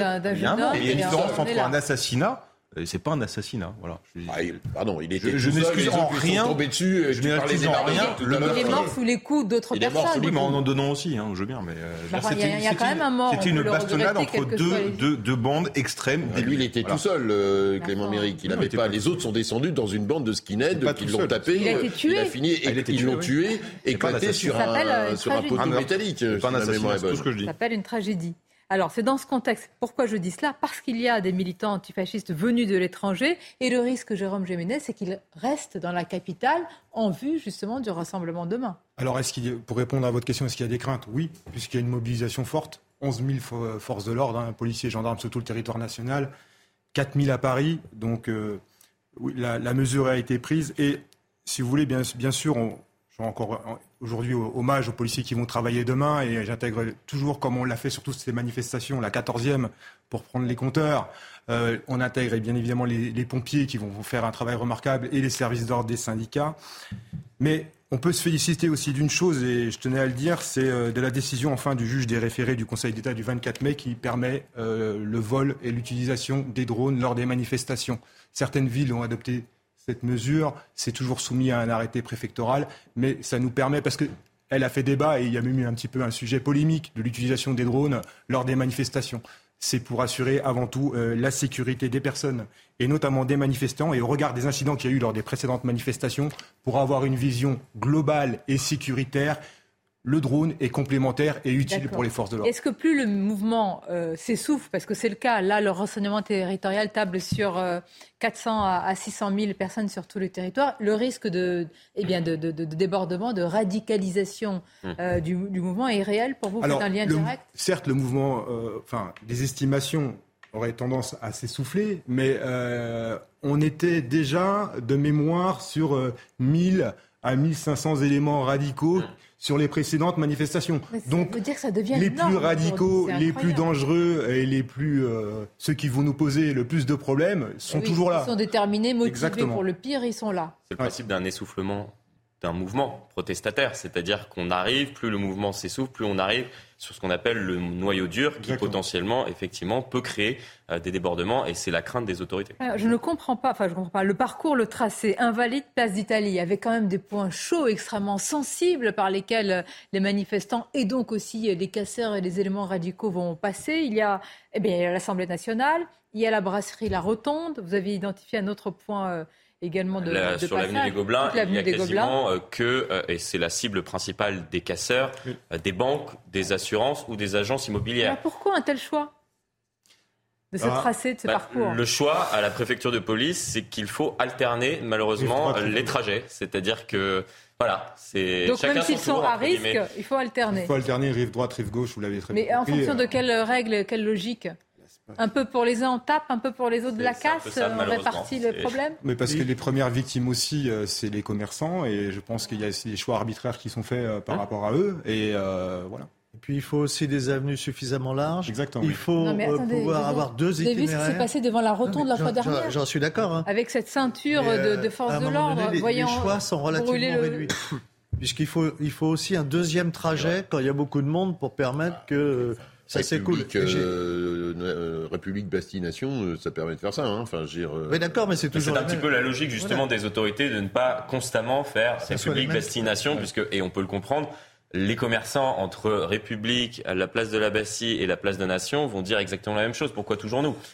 Oui, enfin, en même temps, historiquement, ça doit faire 150 euh, ans qu'on fait des manifestations et, entre euh, et on peut comprendre que les commerçants, Donc, les commerçants qui s'installent là, ils savent qu'il y a un attrait de ce périmètre, il y a aussi quelques inconvénients. Enfin, on peut pas dire à des euh, commerçants, écoutez, vous savez très bien, quand vous installant ici, vous risquez potentiellement des débordements lors de prochaines manifestations. Pas des débordements, mais derrière. Désolé. J'entends. Enfin, à la fin, on fera le bilan là-dessus. Bon, le point important, c'est quand même pour euh, quelque chose qui s'essouffle. Euh, il y a encore 4000 policiers, donc je ne sais pas si ça s'essouffle autant que ça. Ah je bah pense qu'il y a encore. Non, mais il y a aussi. Mais les gens ont plus les moyens de venir. Sonia, il y a aussi. Mais c'est un peu triste de mettre 4000 policiers pour 40 000 personnes. Ça veut dire que c'est un policier pour 10 personnes. Vous ne savez pas. Vous ne savez pas si demain il y aura 40 000 personnes ou pas, parce qu'il y a toujours euh, l'hostilité des Françaises et des Français à la réforme des retraites. Elle est toujours là. La colère par rapport à ça, le fait de ne pas avoir été écouté est toujours là. On verra demain combien il y a de personnes. Il y a des gens qui n'ont plus les moyens de descendre. C'est la 14e. C'est bien ça, mobilisation. Bah, on verra demain combien il y a de personnes. Ne sous-estimer. Est-ce qu'on peut poser la question pourquoi une nouvelle mobilisation sans qu'on se dise euh, euh, c'est le droit de manifester La question, on n'est pas en train de toucher au droit de manifester. À quoi ça sert aujourd'hui quand la loi est parce qu'il y a la loi, parce qu'il y a un dispositif, il y a la loi Lyotte qui arrive euh, dans deux jours. Donc vous savez qu'il n'y aura aucun vote et que la présidence bah, de l'Assemblée va. On verra comment ça se passe. que c'est compliqué. La loi Lyotte, malheureusement, la proposition de loi Lyotte, vous savez très bien que c'est une pièce de théâtre qui est joué à la fois euh, par ah, je, je, ne dirais pas que M. Geoffroy de Courcelles euh, fait juste du théâtre. Si, c'est le frère de. Donc, euh, ouais, qui, qui, est Geoffroy C'est Geoffroy de Geoffroy Route Bézieux, oui. Ah, obnubilé par le patronat, vous voyez. Donc, Alors c'est Charles de Courson. Hein. Charles, de Courson. et Geoffroy Route voilà, En tout cas, Charles de Courson, je le prendrai pas. Voilà, je. Donc, c'est en tout cas, c'est pas des gens de gauche qui mènent ça. Euh, Charles de Courson, voilà, c'est un, il mène cette bataille-là avec d'autres et avec la gauche par rapport à ça. Bien évidemment. Et donc, on verra à la fin. C'est aussi marquer le déni de démocratie. Philippe, pardonnez-moi, est-ce qu'on peut avoir une pensée aussi et, comment dire et se demander euh, avec les forces de l'ordre combien au bout du 14e rassemblement avec les casques qu'il y a eu, la violence, même s'il y a un vrai mouvement, aujourd'hui à quoi ça sert alors que vous avez des forces de l'ordre qui aussi n'en peuvent plus? Est-ce qu'elle est légitime cette question, Arthur de Vatrigan bah, une manifestation est légitime. Euh, ah, c'est évident. Non, mais donc la, la question, c'est pas la manifestation et c'est à quoi elle sert on n'est pas devin, même si on a tous une idée de comment ça va se terminer et que ça ressemble plus au champ du signe des manifestations contre la retraite. Quand le cabinet de la CGT dit rien n'est écrit à l'avance et que... non, mais eux, ils sont, ils sont dans une logique aussi, euh, parce que Emmanuel Macron a réussi à ressusciter le Front syndical et à redonner un peu de vie aux syndicats qui commençaient à être en soins palliatifs. Là, ils ont débranché. Ils, ont, ils les a bien sortis des ils bien sortis, là, et ils ont foutu un bon coup d'oxygène. Donc eux, ils ont tout intérêt aussi à engranger de l'adhésion et à, et, et à reprendre, et à surfer sur cette force politique parce qu'il y a quand même, euh, dire, tout n'est pas fini. On ne sait pas ce que va devenir le gouvernement, des élections européennes dans un an. Bref, il peut se passer des choses. Donc, oui, enfin, concernant la réforme des retraites, tout est écrit. Non, non mais je ne parle pas de la réforme des retraites. Promulgué validé et maintenant ah, vous pensez que c'est le bras de fer Ah non, mais moi je pense à l'après. La réforme des retraites, c'est fini. Je pense à l'après et qu'ils sont dans une logique politique de combat. Euh, encore une fois, Macron les a ressuscités. Ils vont devoir engranger des forces et ils comptent euh, surfer là-dessus pour arriver plus fort aux prochaines élections parce qu'ils veulent peser. C'est le principe des syndicats aussi qui malheureusement oublient pour la plupart leur premier travail qui est défendre les salariés. Vous un dernier sursaut malgré tout, hein, peut-être non, c'est pas sûr. Ah, Encore une fois, c'est le champ du signe. Voilà, c'est comme ça. Il faut toujours une dernière. Tant que c'est pas écrit dans le marbre que c'est fini, il y a, ils mmh. espèrent encore que voilà, le Charles de Courson va pouvoir faire quelque chose. Sauf miracle. mais la, la présidente de l'Assemblée nationale a déjà dit qu'elle va actionner l'article 40. On sait comment ça va se passer jeudi pas encore fait. le, syndicalisme en France, c'est un syndic de représentation. C'est-à-dire qu'il y a peu de syndiqués, mais il y a beaucoup d'attentes. Et eh bien là, ce qu'attendent des salariés, beaucoup qui ne seront pas dans la rue, mais qui sont mécontents, mmh. c'est que les syndicats soient dans la rue pour dire nous sommes toujours mécontents et nous n'oublions pas. Et, les salariés, et ma question, est-ce que les Français ont digéré, même si ça a été très lourd à digérer la réforme des retraites, et lucidement, ils savent qu'il n'y a plus rien à faire, et le président de la République essaye, habilement, plus ou moins, ou pas du tout, de tourner la page, ou est-ce qu'au contraire, dans la tête des Français, Florent Tardif fait non, nous y sommes encore dans le chaudron. C'est ce qu'on estime au sein de l'exécutif. Un ministre utilisait d'ailleurs le terme que vous avez employé à l'instant. Les Français ont digéré la réforme des retraites, même si ça a été une digestion bien évidemment euh, compliquée. On a vu euh, les, récents sondages autour de, cette réforme. Par contre, ce qu'on pourrait dire justement à Sophie Binet et aux autres syndicats, compte tenu du contexte euh, social et économique dans notre pays, c'est, il me semble, les syndicats qui défendent les travailleurs, les travailleurs qui sont mal rémunérés dans notre pays. Pourquoi n'organisent-ils pas, par exemple, une grande manifestation sur le pouvoir d'achat? Enfin, c'est ça qu'on ne comprend pas. C'est-à-dire que la mobilisation de demain, elle est encore pour remettre une pièce dans, euh, dans, dans, dans, la machine de la réforme des retraites. Mais, mais pourquoi faire? Sur l'énergie, qui est, qui est aujourd'hui le premier, dire l'augmentation, là on n'en parle plus, mais l'augmentation euh, des coûts de l'énergie, là on va se retrouver d'ici deux mois avec un nombre de PME, de TPE qui vont mettre la clé sous la porte. Pourquoi? Parce que et ça, c'est quelque chose. Ça mobilise moins que la colère contre la réforme des retraites mais le but, qui quoi, C'est ans. l'augmentation ou c'est de servir vraiment le bah, salarié La question du pouvoir d'achat. Français, notamment, on, a eu un, un récent sondage qui disait qu'une bonne partie de la population commençait à compter le 10 du mois le 10 du mois, chaque euro. Enfin, imaginez bien euh, dans, le contexte euh, euh, dans, lequel est bon nombre de, Français dans notre pays. Enfin, s'appuyer sur cela pour, pour les syndicats, je suis désolé, mais, mais c'est assez incompréhensible qu'ils ne s'emparent pas aujourd'hui du sujet qui est un vrai sujet pour l'ensemble des Français. Et, et, les Français qui nous regardent, je suis sûr, comprennent très bien. Et mais il y a un problème aussi sur le pouvoir d'achat, c'est qu'ils vont avoir un conflit d'intérêts, les syndicats. Parce que comme chacun sait, ils sont majoritairement de gauche. Euh, et le pouvoir d'achat, le seul levé d'action que le pouvoir a, c'est sur l'énergie aujourd'hui. Or, le, si on veut actionner l'énergie, il va falloir mettre de côté ses convictions écolo. Et ça, je suis pas sûr que Mme Binet euh, arrive à, tenir les deux bouts de la corde et, les autres non Pardon Arthur, mais enfin, il n'y a pas que la question écolo. il a fallu qu'il y ait euh, deux mois de bataille. dans la mouise mais attends, pardon, il a fallu qu'il y ait deux mois de bataille pour que les, salariés de Verbaudet soient euh, une modeste augmentation, alors qu'ils étaient avis au SMIC. Il y a la question, je simplement, des salaires. Il y a la question des salaires. Je pense que pour le coup, une manifestation sur le d'achat. Pour être euh, objectif, il y a eu un dialogue social, contrairement à ce qui est dit. C'est la CGT qui a décidé de ne pas être dans l'accord, contrairement à Force ouvrière. D'accord, mais en attendant, euh, derrière, après, les, discussions salariales étaient, avaient été fermées. Elles ont été obligées d'être réouvertes parce qu'il y a un rassemblement. C'est pas parce que la CGT dit non que tous les autres. Non, mais c'est pas ce que je dis. Je dis simplement que la question du pouvoir d'achat et des salaires reste centrale et qu'aujourd'hui, on ne peut pas avoir des gens à vie payés au SMIC. En attendant, vous avez peut-être demain potentiellement 1000 éléments radicaux, encore les mêmes images, avec des commerçants qui sont dans la même situation des Français dont vous parlez, qui sont pénalisés. Qu'est-ce qu'on dit à ces gens-là qui n'en peuvent plus? Ça va continuer? Non, ça ne va pas continuer. Bah, bah, oui, mais alors quelle, Un peu, malheureusement. quelle doctrine de maintien de l'ordre? Non, non, mais... très sincèrement, Jérôme Junez, avec tout ce que vous pouvez faire, on a l'impression qu'il y a un socle, un reliquat de violence qui est presque aujourd'hui, euh, voilà, euh, c'est un continuum. Mais c'est un continuum, oui, mais en tous les cas, nous, on y met euh, tout notre cœur et tout notre professionnalisme pour la sécurité des manifestants, je tiens à le dire, et pour pour juste pour vous illustrer, hein, aujourd'hui on a des CRS qui sont employés, euh, vous l'avez précisé, avec la visite du président de la République euh, au Mont Saint-Michel, et ça fait plusieurs heures qu'ils sont implantés, et ils vont faire le transfert cette nuit pour euh, sécuriser la manifestation de demain. Donc une pensée forte pour ces compagnies républicaines de sécurité qui vont travailler pendant 48 heures. C'est vrai, vous avez raison, il faut le souligner. Merci sur l'emploi du vocabulaire de casseurs et de radicaux et pas d'antifascistes. On, disait tout à l'heure que la gauche avait pris la, culture. Hmm. Les fascistes, c'est quoi? C'est ceux qui veulent imposer par la force leur opinion sans discuter avec les autres. C'est exactement ça. Ce pas des militants antifascistes demain. Ce sont exactement des ah fascistes. les éléments radicaux dont on parle, ah, ils ne sont pas de gauche, c'est juste, juste, des casseurs. Enfin, pardon, j'assume ça, je suis en désaccord total avec ça. C'est trop facile de jeter l'opprobre comme ça. C'est pas des gens de gauche. Ce sont des black blocs, c'est l'extrême gauche. Les gens de gauche, c'est ceux qui vont manifester demain contre la réforme des retraites et pour le pouvoir d'achat. Ah non, pourquoi Il n'y a pas que des gens de gauche qui manifestent eh ben, contre la réforme des retraites. En attendant, comme la gauche est en cause, je vous le Mais s'il y a des transpartisans, c'est très la gauche. Les sympathisants du Rassemblement national sont contre. Là, vous dites mais Sonia, la gauche n'est pas assimilée à la case. Mais non, mais non, pas assimilée à la case. Qui a dit ça non, c'est notre ami qui dit ça, c'est pas ce que vous dites, euh, Sonia. les casseurs se revendiquent de gauche. Il faut qu'ils arrêtent alors. Ils ne se revendiquent pas de gauche. Ah, bah, l'extrême gauche, l'extrême gauche.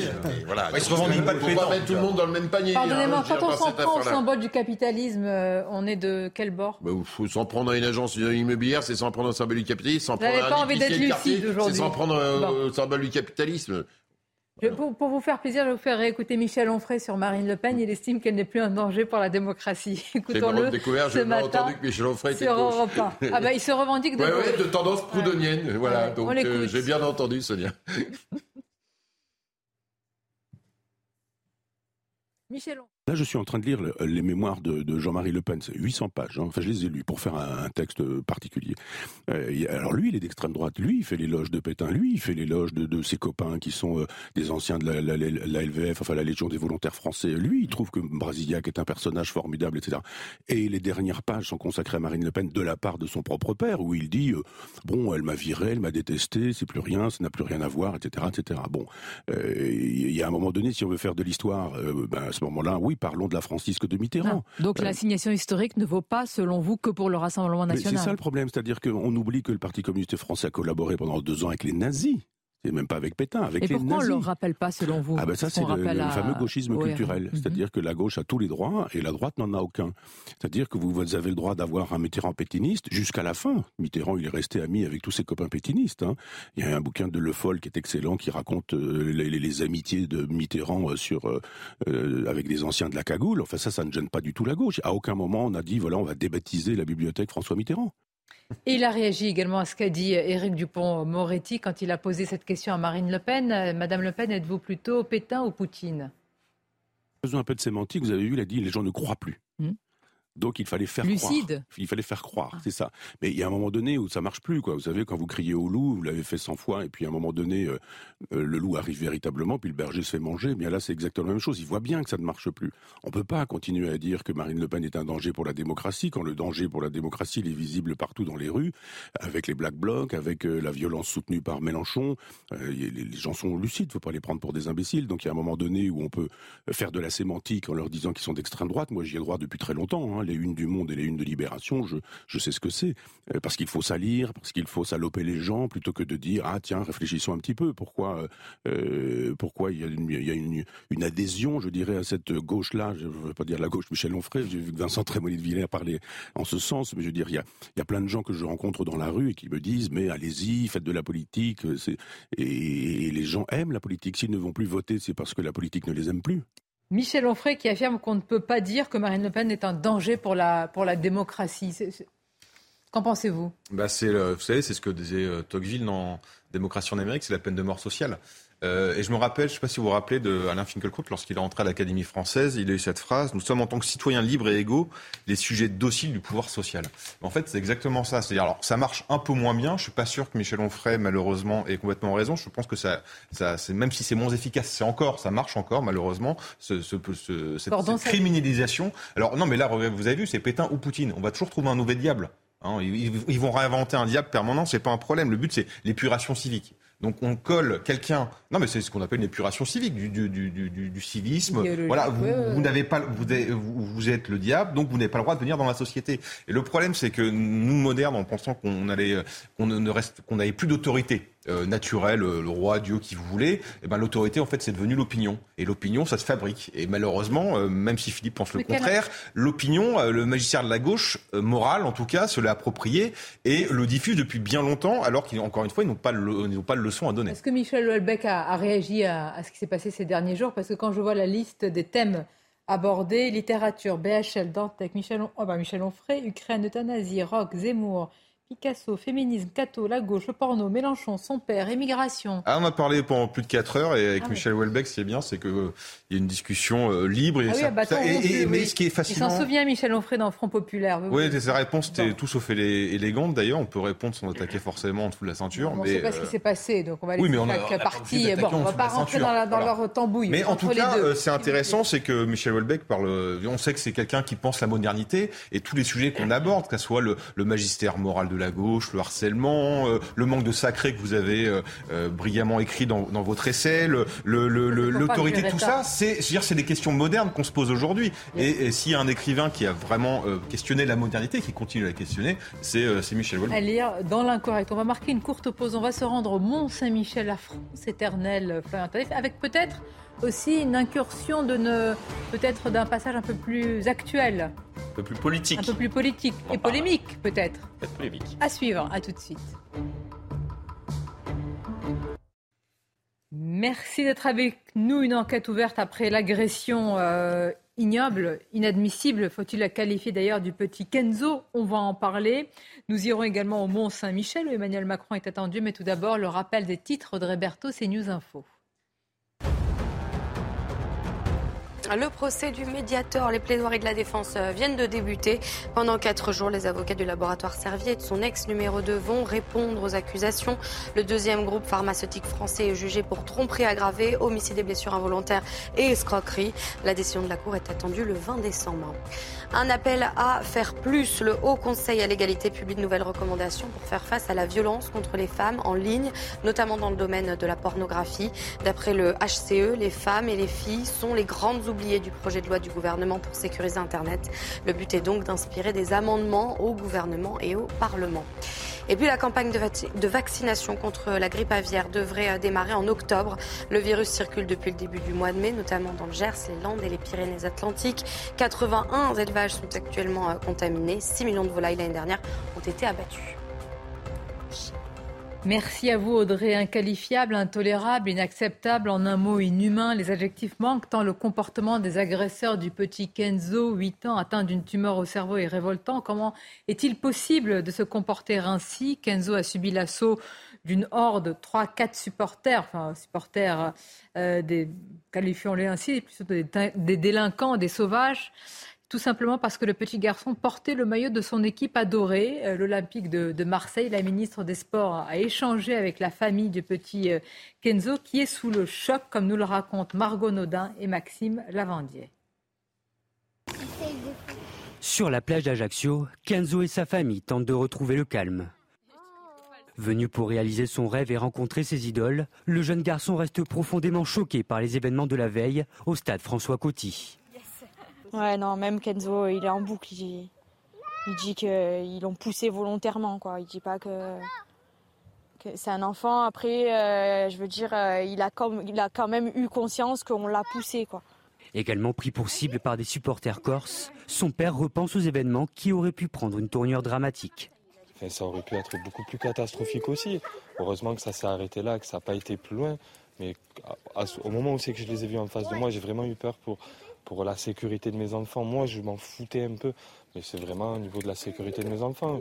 J'ai mon cœur, il est tombé quand je les ai vus. Je m'attendais pas du tout à ça. Une enquête a été ouverte hier par le procureur d'Ajaccio pour des faits de violence en réunion. Atteint d'un cancer du cerveau, le petit supporter de l'OM a tout de même pu rencontrer l'une de ses idoles, le milieu de terrain Matteo Gandouzi. Nous vous avons posé la question suivante. Faut-il encore euh, durcir, être plus ferme avec évidemment les, les, sanctions autour des violences dans le sport et en particulier au football? Écoutez ces quelques réactions au micro CNews. Je pense que les clubs devraient sanctionner ce genre de, de comportement parce que ça, pour moi ça fait partie de leur responsabilité. Pourquoi ils ne font pas comme l'Angleterre? Vraiment sévère. Interdire les gens de rentrer au stade. C'est inacceptable en fait que parce qu'on porte un maillot, on se fait agresser. Il faut condamner ça et les clubs ont une responsabilité, oui, tout à fait. Concrètement, euh, oui, ça peut être des amendes, des interdictions de, de stade, comme ça s'est fait, je crois, hein, avec les hooligans.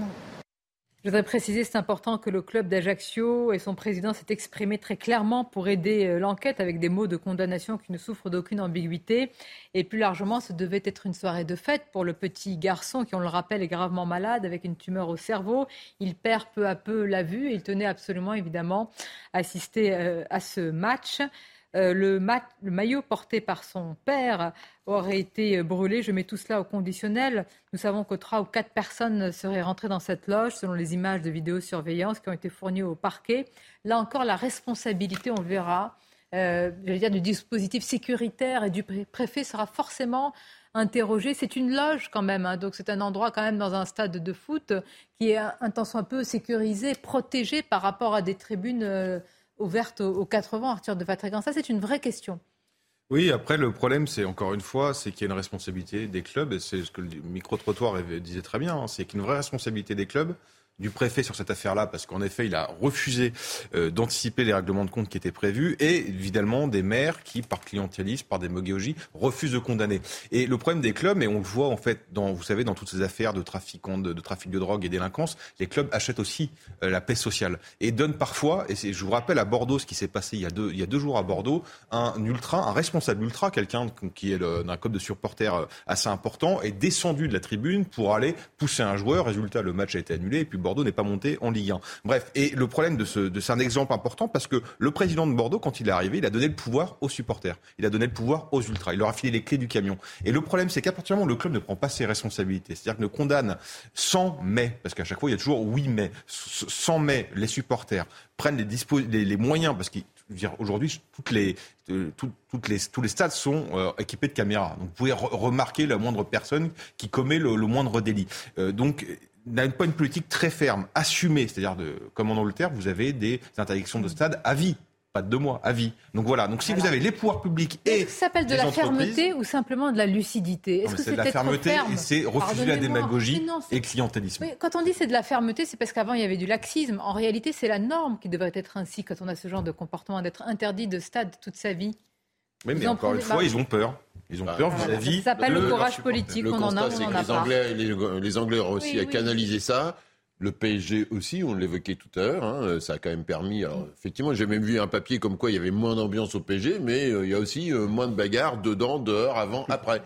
Bon, voilà, donc euh, on est là pour regarder du foot, pas pour s'entretuer. d'abord, évidemment, à ce petit garçon qui se remet. en plus, ça peut être une belle histoire. On va en hein, avec, envoyé par une association. On va en parler avec notre invité Martine Brousse. Bonjour à vous, Martine Brousse. Vous êtes la présidente de la Voix de l'Enfant. On va parler aussi dans quelques instants, autre, toute autre affaire du petit Lucas. Mais je voudrais quand même vous interroger euh, sur le petit Kenzo parce qu'il a évidemment euh, toutes, euh, j'allais dire, les, séquelles physiques, mais aussi toutes les conséquences psychologiques pour ce petit garçon dont c'était véritablement un rêve d'aller voir son équipe, qui a vu aussi le maillot de son père brûlé par, par ces personnes. Donc on imagine le choc, évidemment. Comment, je dire, on prend en charge, au-delà du simple aspect psychologique, cet enfant?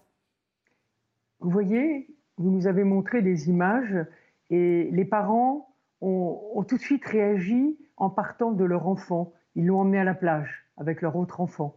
Et vous avez pu voir Kenzo, il joue, hein, il fait des bulles. Il, euh, il a retrouvé tout d'un coup ce, temps de l'enfance. Donc, ce qui va être important maintenant, et je pense que malheureusement, malheureusement, cet enfant est, très suivi euh, à l'hôpital, eh bien, je pense que l'équipe qui le suit pour sa tumeur va mettre tout en place pour justement euh, qu'il puisse être accompagné par un psychologue ou un pédopsychiatre. Il faut qu'il évacue. Ce qui est important, c'est qu'il faut pas, faut qu'il évacue cette peur parce qu'il a un traumatisme. Hein, la maman le disait dans un interview. Hein, il est rentré, il avait peur des bruits, des portes. Bon, donc il va falloir qu'il évacue tout ça. Et ça, ça va être une prise en charge.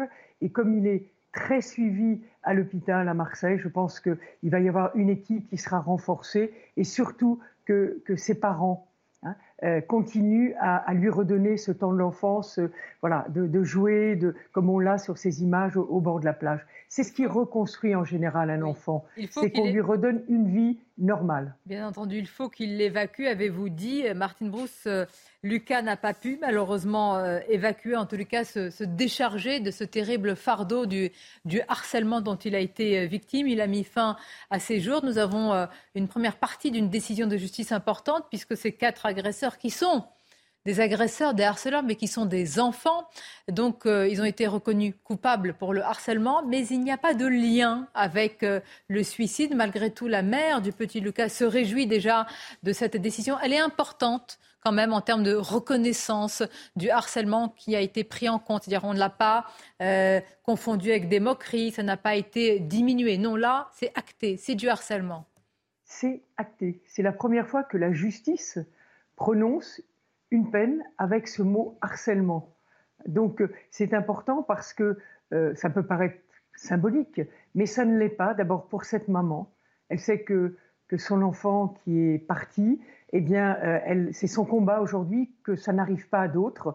Et le fait que la justice reconnaisse ça comme un acte de ce soit le harcèlement et que les mots, un mot soit posé sur, sur ces faits est, très important, non seulement pour la maman, mais aussi, vous voyez, je, en, même temps, je, je pensais à, au décès aussi de la petite Lindsay. Hein. Euh, tout, malheureusement, le harcèlement, il est quotidien dans les établissements scolaires. Et il ne faut pas croire que c'est le harcèlement par les réseaux sociaux. Ce qui, ce qui fait que ces jeunes, ces enfants se, se donnent la mort, c'est parce qu'on n'est pas dans du virtuel, là. On est dans du harcèlement physique, c'est-à-dire ce sont des paroles, l'autre, les autres sont face à vous. Et ce n'est pas du tout comme l'écran, il n'y a pas un écran entre. Hein. vous avez raison, Madame Rose. Évidemment, vous connaissez très bien le sujet, mais par rapport à il y a quelques années, est-ce que ce n'est pas, je veux dire, continu et justement, c'est-à-dire il n'y a pas de temps de... Euh, l'enfant ne souffle pas, il rentre chez lui, il continue d'être harcelé sur les réseaux sociaux, il va s'endormir, il continue à être harcelé, il se réveille le lendemain, il est encore harcelé avant d'aller à l'école. Est-ce que ce n'est pas ce matraquage continu qui, qui, qui, bah, qui débouche sur le tragique le plus terrible? Ce qu'il faut dire, c'est que cette sanction, ce passage par la justice, c'est un échec de la prévention. Ben oui. Parce que nous voyons bien, nous, dans les établissements scolaires où nos associations interviennent, hein, il y, a, des signes. Et que du fait hein, du manque, du manque de, personnel qui soit formé hein, à ce repérage, à ce recueil de la parole d'un enfant harcelé, certes, il y a un programme phare, mais déjà dans beaucoup d'établissements, même des enseignants ne le connaissent pas on nous dit qu'il y aura une à cinq personnes dans chaque établissement. Hein. Mais elles sont formées comment? Elles ne sont pas formées, elles sont formées en ligne. C'est une formation, il faut maintenant faire de la prévention. Il faut permettre à ces enfants, ce n'est pas des plateformes, Voilà. Merci de le dire. Parce qu'à chaque fois qu'on pose la question, on nous répond plateforme, etc. Mais ce n'est pas ça la véritable prévention. L'adulte doit aller vers l'enfant. Et aujourd'hui, même dans le reportage, j'ai vu des reportages où, où, ce sont maintenant les copains même qui vont être les ambassadeurs. Mais où sont les adultes? La voix de l'enfant, qui a un parti qui est celui de l'enfant, considère que c'est aux adultes d'accompagner le développement et l'épanouissement de tout enfant. Qu'il y ait des copains et copines ambassadeurs, au contraire, c'est important. Mais il faut avant tout qu'il y ait des adultes et des adultes qui soient formés et compétents pour détecter, recueillir euh, tout, toutes ces paroles de souffrance. Car un enfant qui est harcelé ne peut pas toujours parler à la maison. Et puis la maison ne peut pas toujours être le lieu où on peut parler. Donc il est important qu'il sache qu'à l'école, ou que dans son centre de loisirs, ou même, car je veux le dire, qu'il y a un ministère qui se mobilise aussi pour ça, c'est le ministère des Sports, qui est en train de mettre en ordre de marche les fédérations dans les clubs sportifs. Hein. Et il y a toute une politique avec une cellule de signalement avec laquelle nous travaillons. Donc voilà, il faut maintenant qu'on parte des bonnes pratiques. Exactement. Au lieu il est toujours temps. recréer des choses. Il est temps, comme vous le dites, et merci de porter cette voix par euh, justement la, la voix de l'enfant. Vous avez posé la question que l'on pose depuis plusieurs jours, qui est la question la plus importante. Où sont les adultes dans un tel processus? Merci encore, Martine Rouge. Je vous dis euh, à bientôt et merci et bravo, si je puis dire, pour votre combat si essentiel. Direction le Mont Saint-Michel, tout autre chose, la France éternelle, Emmanuel Macron qui poursuit en quelque sorte son pèlerinage mémoriel après l'hommage à Jean Moulin, c'était à Lyon le 8 mai. Le président se rendra, se rendra donc tout à l'heure dans ce joyau architectural. Il va y prononcer un, un, un discours. Alors, un discours, nous dit-on, sur la résistance, très bien, et sur la résilience. Mais que vient faire la résilience ici euh, Florent Tardif et que peut dire le président de la République En tout cas, euh, ce que nous a expliqué un conseiller euh, du président de la République, conseiller spécial de, de ce dernier, c'est que la résilience, c'est la capacité qu'a notre pays à résister au choc. C'est pour cela euh, qu'il va très certainement faire référence à tout ce que la France a dû à traverser à travers les âges. grâce au, au, millénaire du, du Mont Saint-Michel. On rappelle tout de même que le Mont Saint-Michel a connu la, la guerre de, de 100 ans. Donc imaginez-vous bien euh, l'ensemble des, des, épreuves euh, auxquelles on a été confronté notre, notre pays. Donc voilà, il va s'appuyer euh, sur cela pour ensuite faire référence Mais... parfois à l'actualité plus politique, notamment euh, ce qui s'est passé ah. ces dernières semaines, c'est-à-dire que par exemple le terme décivilisation euh, qu'il a utilisé à dessein, euh, il a parlé d'un processus de décivilisation qui était engagé. Est-ce qu'il va par exemple donner euh, des, réponses à, ce terme qu'il a, a employé euh, récemment lors d'un conseil des, euh, des, ministres Très certainement. Et ce qui sera également intéressant de, de souligner, c'est ce qu'on nous a expliqué, en tout cas en préambule de, ce déplacement au Mont Saint-Michel, c'est qu'il pourrait faire référence à la résistance, effectivement, et notamment à la résistance donc suite à la Seconde Guerre mondiale et aux propos polémiques tenus euh, par sa première ministre qui ont été contestés ensuite par les, les membres du Rassemblement Alors, national. Je fais bien évidemment euh, référence. On va l'écouter, mais euh, je, je, ne comprends pas euh, quand il dit que le Mont Saint-Michel est un symbole de résistance, mais de résilience. La résilience a toutes les sauces aujourd'hui. La résilience, rappelons-le, c'est un concept qui a été développé par un neuropsychiatre, psychologue réputé Boris Cyrulnik, c'est-à-dire qu'après des profonds traumatismes, des deuils, des, des, choses terribles dans la vie, eh bien vous développez une forme de résilience, d'adaptation à la réalité. Vous remontez sur le ring de la vie, comme on dit, mais quel rapport avec euh, le Mont Saint-Michel Voilà, quelque chose m'échappe. Il n'y en a pas, mais comme il parle d'esprit français aussi, on a quand même l'impression d'avoir des mots fourre-tout, un peu valises, et qui ne signifient pas grand-chose. Alors que là, il a quand même une occasion euh, vraiment assez forte de, euh, oui. après cette crise dans démocratique. Un lieu exceptionnel. Il est dans un lieu qui, justement, qu'il faut toujours se rappeler que la politique, euh, ça, ça, ça, appelle à, à s'élever justement au lieu de ces luttes de pouvoir, et que la politique est, est, est liée naturellement avec la transcendance, avec la mystique. Et justement, le, le, le, le Mont Saint-Michel est un symbole, et le symbole doit euh, être utilisé et non pas instrumentalisé. C'est-à-dire qu'on doit. Euh, oui, la nuance est fine, monsieur. Ah la non, il y a une différence fine. entre, bah, euh, oui, entre récupérer l'adhésion par élévation et pas par mimétisme. Non, mais et le problème de la politique, c'est qu'ils font l'imitation permanente. Et l'imitation, c'est l'instrumentalisation. Alors que le Mont Saint-Michel, vous avez entre euh, la flèche qui s'élève vers le ciel et le saint patron euh, de ces hommes d'honneur que sont les parachutistes. Et je pense qu'il y a au-delà que des mots fourre-tout, des vrais mots et des vrais exemples à, à, à, à faire parler parce que c'est la politique, c'est faire appel à l'imaginaire. Attention, attendons de voir ce qu'on va dire. Moi quand j'ai dit sur la résilience, c'est vrai que ça m'a interpellé. Honnêtement, c'est quoi le Mont Saint-Michel C'est euh, dans l'épopée euh, de la christianisation de ce pays un lieu où les moines ah bah, installent dans un C'est le symbole de l'âme chrétienne. voilà, et donc et de, de, de, ce moment fort. Donc c'est lié à notre histoire nationale au, au, sens large du terme. Donc ça rentre aujourd'hui dans une logique patrimoniale, ça peut rentrer dans une logique de lien avec les Français. Euh, je vois pas ce que va faire même le lien possible avec l'actualité. Franchement, il y a plein d'autres lieux où on peut faire le lien avec l'actualité. Ici, au Mont-Saint-Michel, franchement, ça risque d'être tiré par les cheveux. Hein. C'est aussi le lieu de la continuité. C'est aussi le lieu où on affiche quelque chose de solide. C'est le lieu où on rassemble. On voit bien que les Français sont rassemblés autour du Mont-Saint-Michel, qu'ils soient croyants, qu'ils soient pas croyants. Mes amis parachutistes, ils sont très attachés au Mont-Saint-Michel et il n'y a pas que des cathos dans les régiments parachutistes.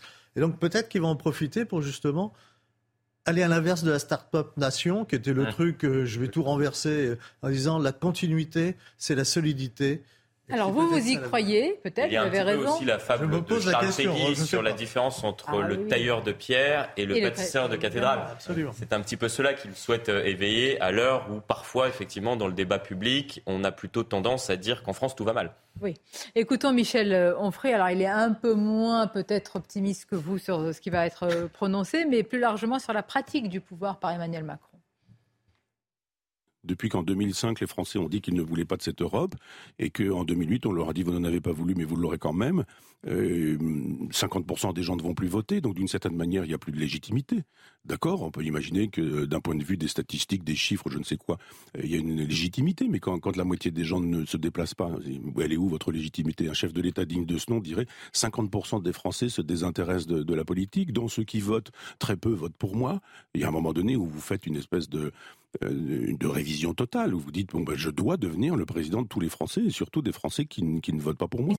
Michel Onfray qui parle d'une dérive autoritaire et qui reprend les mots, par exemple, de la France insoumise hier au grand rendez-vous. C'était Emmanuel Bompard qui parlait d'un braquage démocratique après le passage sur la réforme des retraites je pense que tous ces mots-là, euh, enfin, je pense que Emmanuel Macron a tort, euh, y compris en allant Mont-Saint-Michel, de parler de décivilisation avant. Un président, euh, il ne doit pas être dans ce registre-là. Bah, et je pense que, Emmanuel, Bompard a tort aussi dans cette logique-là. Est-ce qu'il est lucide ou pas, Emmanuel Macron? Oui, mais quand vous êtes président de la République, le ah sujet, vous n'êtes pas, vous n'êtes pas commentateur. Puisque non, pardon, mais vous n'êtes pas commentateur. Et la civilisation, c'est justement le processus qui permet de vivre en société, de respecter certaines règles. Non, mais attendez, ça, c'est votre, c'est le concept de décivilisation. Norbert ah non, je reviens sur le concept de civilisation. Ce qu'est la civilisation? D'accord. Quand vous êtes président de la République, vous n'êtes pas commentateur.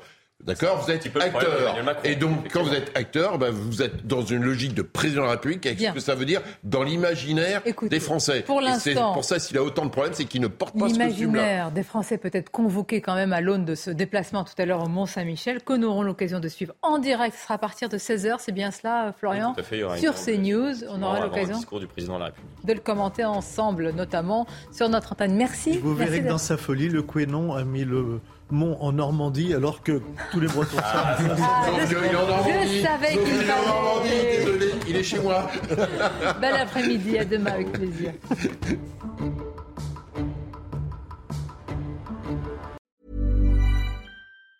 Hi, I'm Daniel, founder of Pretty Litter. Did you know cats tend to hide symptoms of sickness and pain? I learned this the hard way after losing my cat, Gingy. So I created Pretty Litter, a health monitoring litter that helps detect early signs of illness by changing colors, saving you money and potentially your cat's life. Pretty Litter is veterinarian developed, and it's the easiest way to keep tabs on your fur baby's health right at home. Go to prettylitter.com and use code ACAST for 20% off your first order and a free cat toy. Terms and conditions apply. See site for details.